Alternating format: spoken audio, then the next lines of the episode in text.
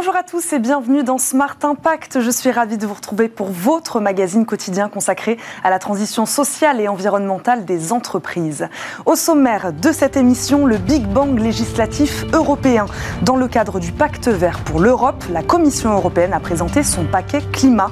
12 mesures d'une ampleur inédite destinées à réduire ses émissions de gaz à effet de serre de 55% d'ici à 2030. Certaines font déjà débat, nous en parlerons en début d'émission. Quand la RSE et euh, l'événementiel font bon ménage, ces deux concepts qui paraissent au premier abord antinomiques tendent à se réconcilier. Particulièrement euh, touchés par la crise sanitaire, de nombreux acteurs du secteur se relèvent aujourd'hui en faisant le choix du vert. Mais alors, à quoi ressemble concrètement un événement euh, responsable? Nous poserons la question à nos deux experts. Enfin, dans Smart Ideas, on parlera toujours d'événements responsables. Focus aujourd'hui sur le Conscious Festival, une occasion festive bien sûr, mais surtout pédagogique autour des enjeux environnementaux. Nous recevrons sa fondatrice en fin d'émission. Mais d'abord, je vous le disais, c'est l'heure de l'invité du jour.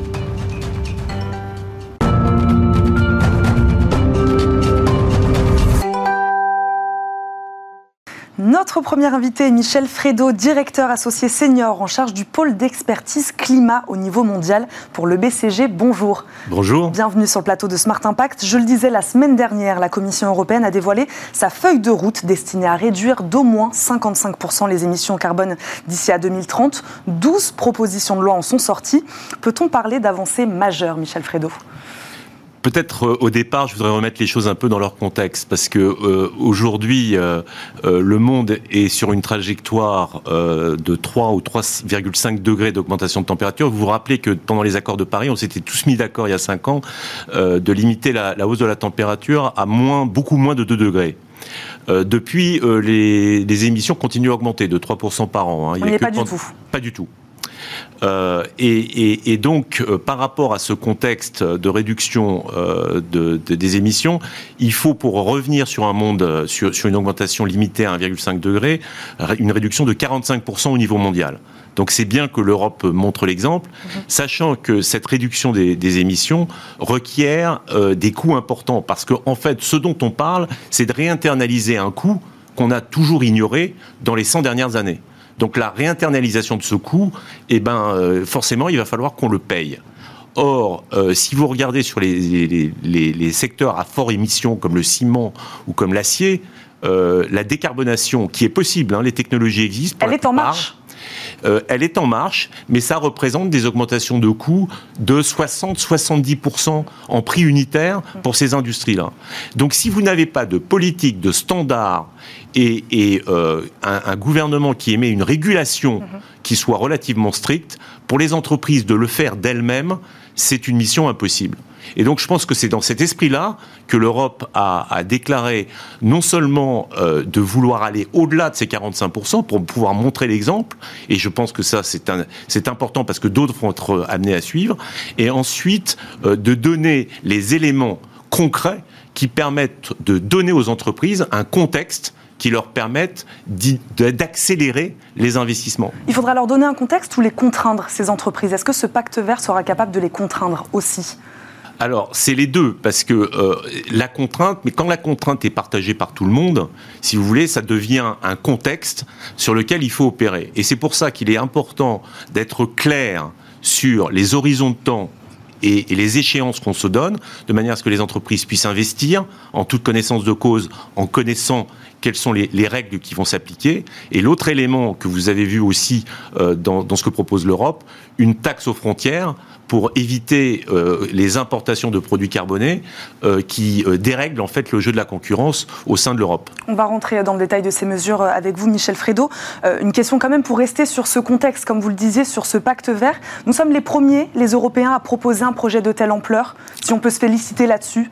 Alors, de telle ampleur, oui, mhm. sachant que individuellement, chacune de ces règles existe de manière euh, différente, puisque vous savez, vous savez que euh, à la COP de Glasgow de cette, euh, de cette année, en novembre, les pays sont censés revenir avec leur, leur feuille de route carbone, suite d'ailleurs aux accords de Paris. Cinq ans plus tard, là il se trouve que c'est six ans à cause du Covid, de rendre compte à la fois de leurs ambitions, mais aussi des politiques qu'ils vont mettre en œuvre pour rendre ces ambitions réalistes. Mm-hmm. Et donc, dans le cadre de cette préparation de la COP, un certain nombre de pays sont en train de réfléchir et en train de développer des politiques analogues avec euh, du prix du carbone, euh, en Chine d'ailleurs, même s'il est très bas, euh, et aux États-Unis avec l'administration Biden qui a décidé heureusement de revenir dans les accords de Paris, on sont aussi en train de développer leur propre politique au niveau local. Et certains pays en Europe sont plus en avance que d'autres, évidemment. Évidemment. Évidemment. Parmi les mesures controversées, Michel Fredo, du projet, faire un deuxième marché carbone. Qu'est-ce que cela signifie et pourquoi cette mesure est-elle aussi controversée?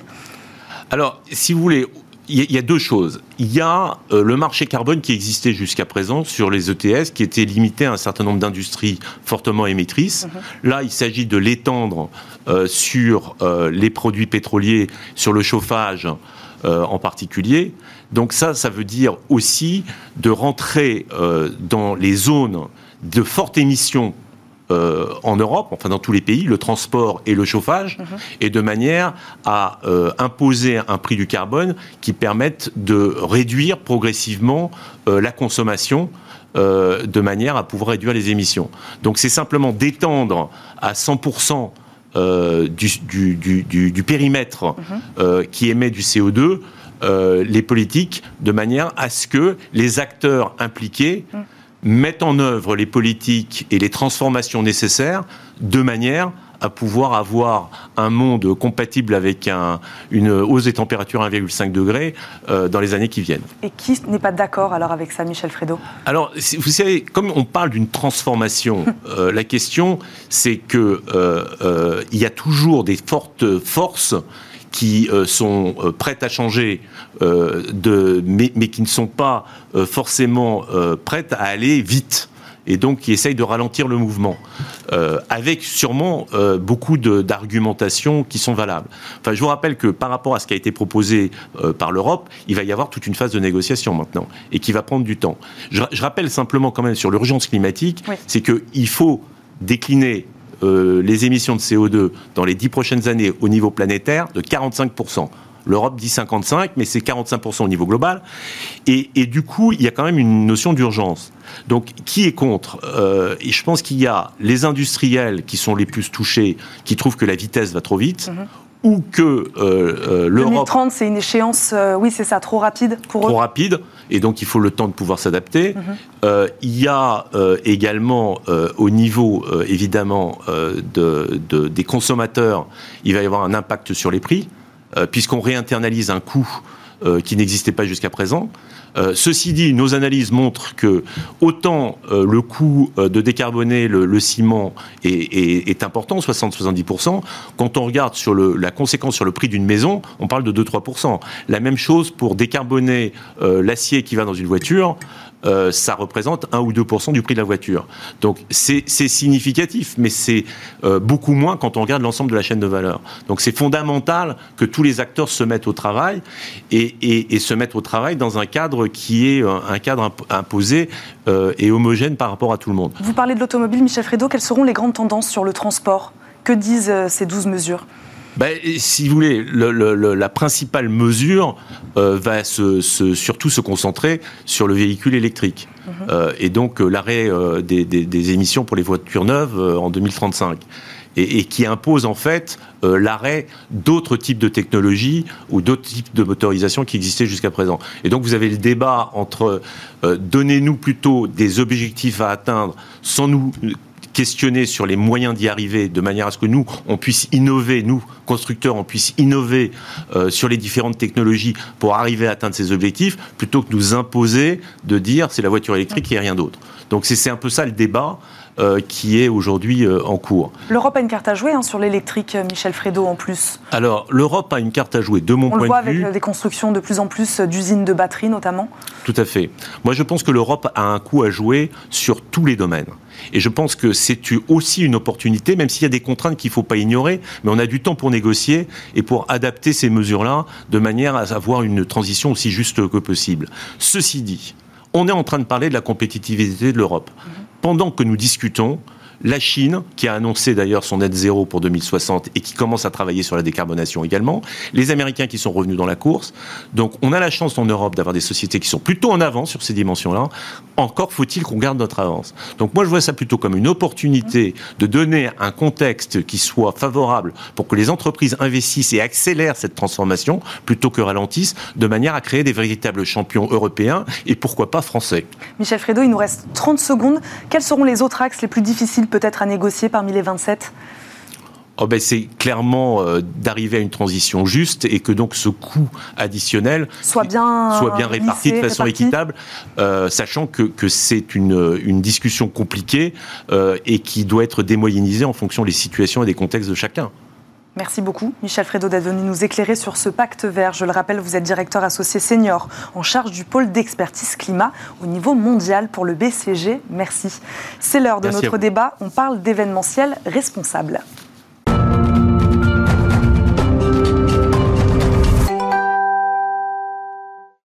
Smart Impact, le débat RSE, et si l'événementiel devenait plus responsable, diminuer et recycler les déchets, privilégier des achats réutilisables, limiter les émissions de CO2, de nombreux acteurs du secteur s'engagent pour euh, organiser des événements plus écologiques. Nos invités, eux, les accompagnent, ces acteurs du secteur, dans leur transition. Agathe Samut, fondatrice de Committee.com, est avec nous. Bonjour. Bonjour. Merci d'être sur le plateau de Smart Impact. Thomas Duclos-Chanteau, cofondateur de Co-Recyclage, est également avec nous. Bonjour. Bonjour.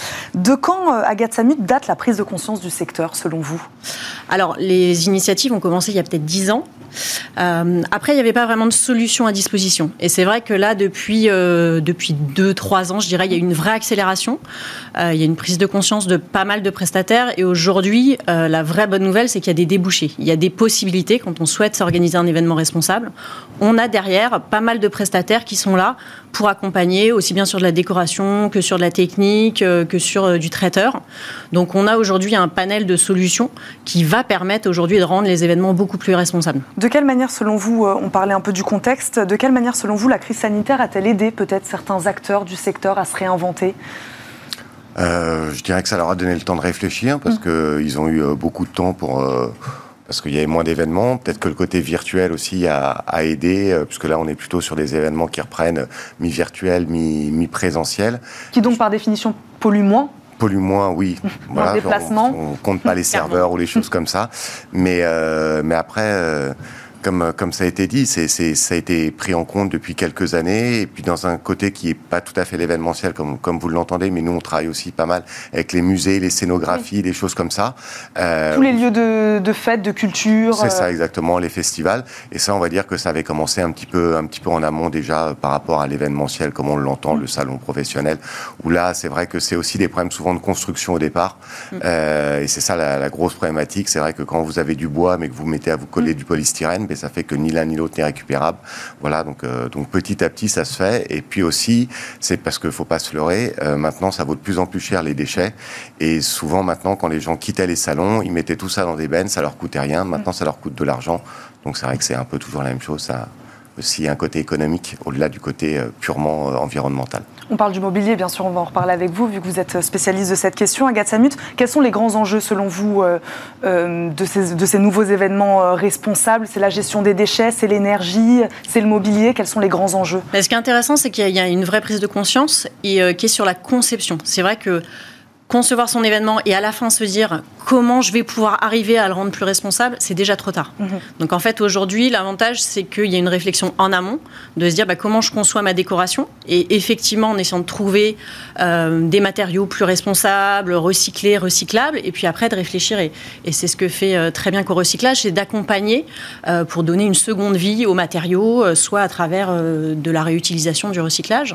Donc il y a cette question de la décoration qui est un vrai sujet. Mais c'est une redéfinition même, j'ai l'impression, de la thématique de l'événementiel, d'un événement qui, par définition, je le disais dans, en préambule de cette émission, de concept antinomique, c'est-à-dire l'événementiel, quelque chose d'éphémère, euh, où on prend, on jette, c'est fini, deux jours après. C'est ça, il faut, enfin, on redéfinit même le concept d'événement euh, avec ce que vous faites. Oui, c'est ça. Après, euh, il y avait quand même des scénographies et des stands sur des salons professionnels qui étaient, qui étaient réemployés par, par ces personnes, par les standistes. Mais, mais c'est vrai qu'aujourd'hui, oui, tout le monde va faire quelque chose de plus responsable pour aussi des questions de coûts, des questions aussi d'image, parce que c'est vrai que, que, pour une société, quand vous jetez tout à la mm. poubelle ou tout ça, il y a aussi une question d'image, de communication interne, parce qu'aujourd'hui, globalement, la société est beaucoup plus consciente de ça.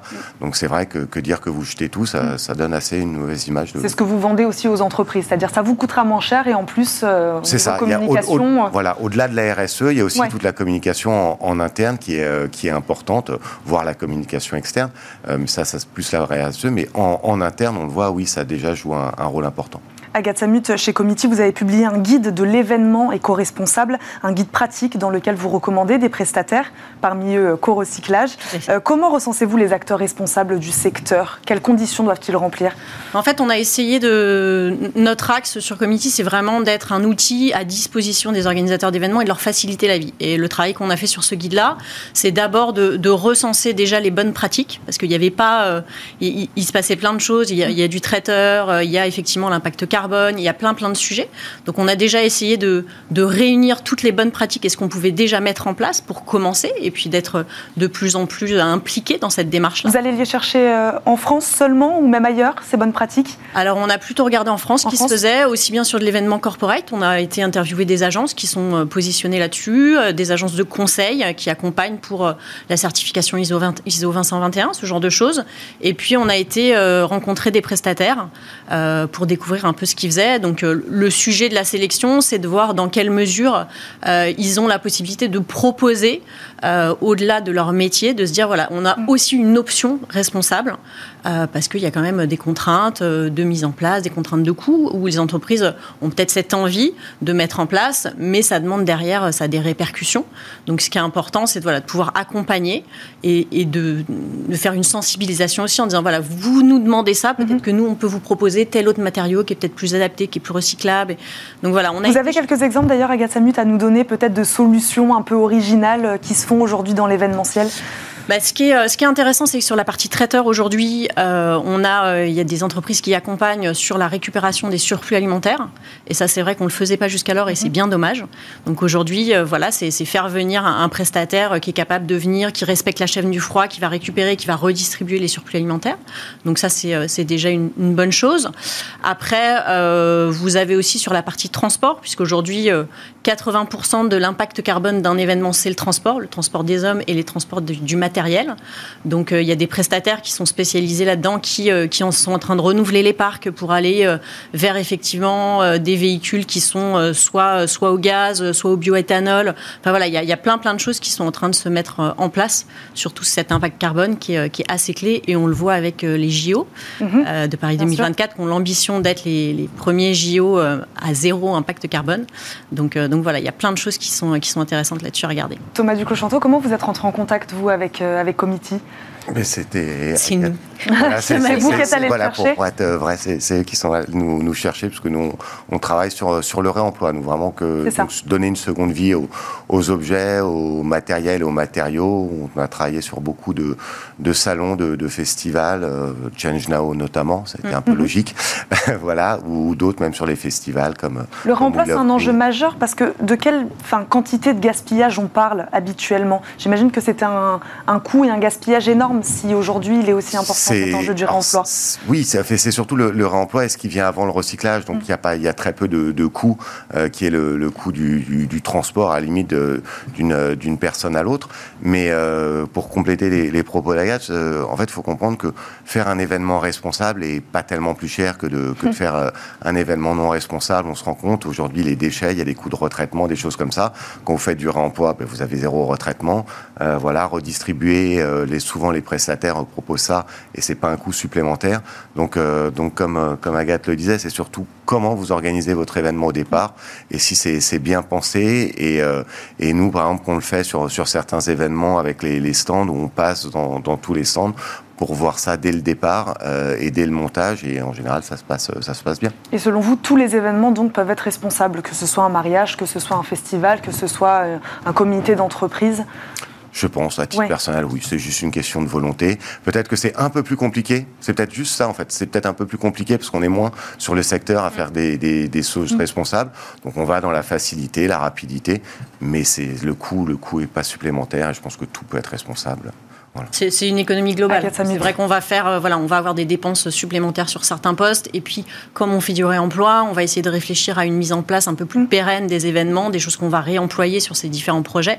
Bah, il y a une, économie d'échelle qui va se faire, donc ça c'est intéressant, et, euh, et, voilà, c'est ça qu'il faut mettre en valeur. Le fait de devenir euh, faire un événement éco-responsable, il faut y aller step by step. Mm-hmm. On va pas tout de suite être au zéro déchet, mais déjà le fait de s'engager, de s'y intéresser, d'aller chercher de l'information auprès des prestataires qui vont pouvoir avoir des conseils, qui vont pouvoir orienter. Et puis, bah, cette basket, on va y, on va y arriver. C'est l'objectif. On va y arriver. Est-ce que le secteur repart aussi Une petite question là-dessus, quand même, Agassamune, qui a été euh, très touché, hein, je le disais en préambule de cette émission, très touché par la crise sanitaire. On peut dire qu'il redémarre, là, le secteur de l'événementiel? Oui, il y a un petit attentisme pour attendre de voir ce qui va se passer sur la fin de l'année, qui est encore incertaine. Mais euh, mais il y a des projets. Euh, nous, on voit sur, sur, la plateforme effectivement pas mal de, demandes de devis qui passent, pas mal de projets qui sont évoqués. Donc euh, donc c'est plutôt voilà, on, est content et on est optimiste sur le fait que ça, redémarre. Thomas Duclos-Chanteau, pareil, un mot. Vous êtes optimiste sur la reprise? Oui, aussi, nous on le voit puisqu'on a des, des, prestataires ou des, des salons qui, qui, nous appellent pour faire du, du réemploi. Voilà, aujourd'hui c'est encore à petite dimension. Euh, ça reste toujours un mix un peu entre le, virtuel et, et, le réel, euh, avec des problèmes de, jauge. Mais bon, après, peut-être qu'avec le pass sanitaire, ça va favoriser, une fois que tout le monde, beaucoup seront vaccinés, euh, de refaire des, plus grands événements. je pense qu'on en a tous envie. On en a tous envie, ça c'est vrai. Merci beaucoup à tous les deux d'avoir débattu avec nous aujourd'hui sur le plateau de Smart Impact. On termine comme chaque jour cette émission par la bonne idée du jour. Smart Ideas avec BNP Paribas. Découvrez des entreprises à impact positif.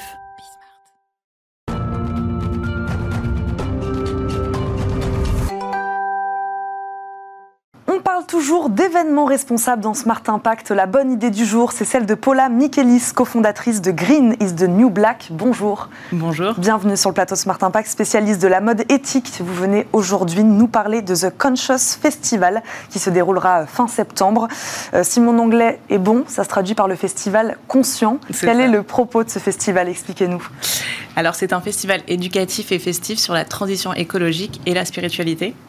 Et on parle de ces sujets à travers quatre piliers, des conférences, des mhm. ateliers, un marché créateur de marques éthiques et responsables qui vont vendre leurs produits et euh, des installations d'art et une scène de musique. Il existe depuis combien de temps ce festival? Comment vous est venue l'idée? Expliquez-nous la genèse de ce, de ce projet. Alors moi j'ai vécu pendant 7 ans en Asie et je suis de retour en Europe un peu de façon précipitée avec le Covid. D'accord. Euh, donc j'ai en fait euh, commencé ma carrière en Asie en banque d'investissement et je me sentais vraiment pas à l'aise dans ce mhm. monde-là et j'entendais parler du réchauffement climatique, du plastique dans les océans, des, des, produits chimiques dans les cosmétiques.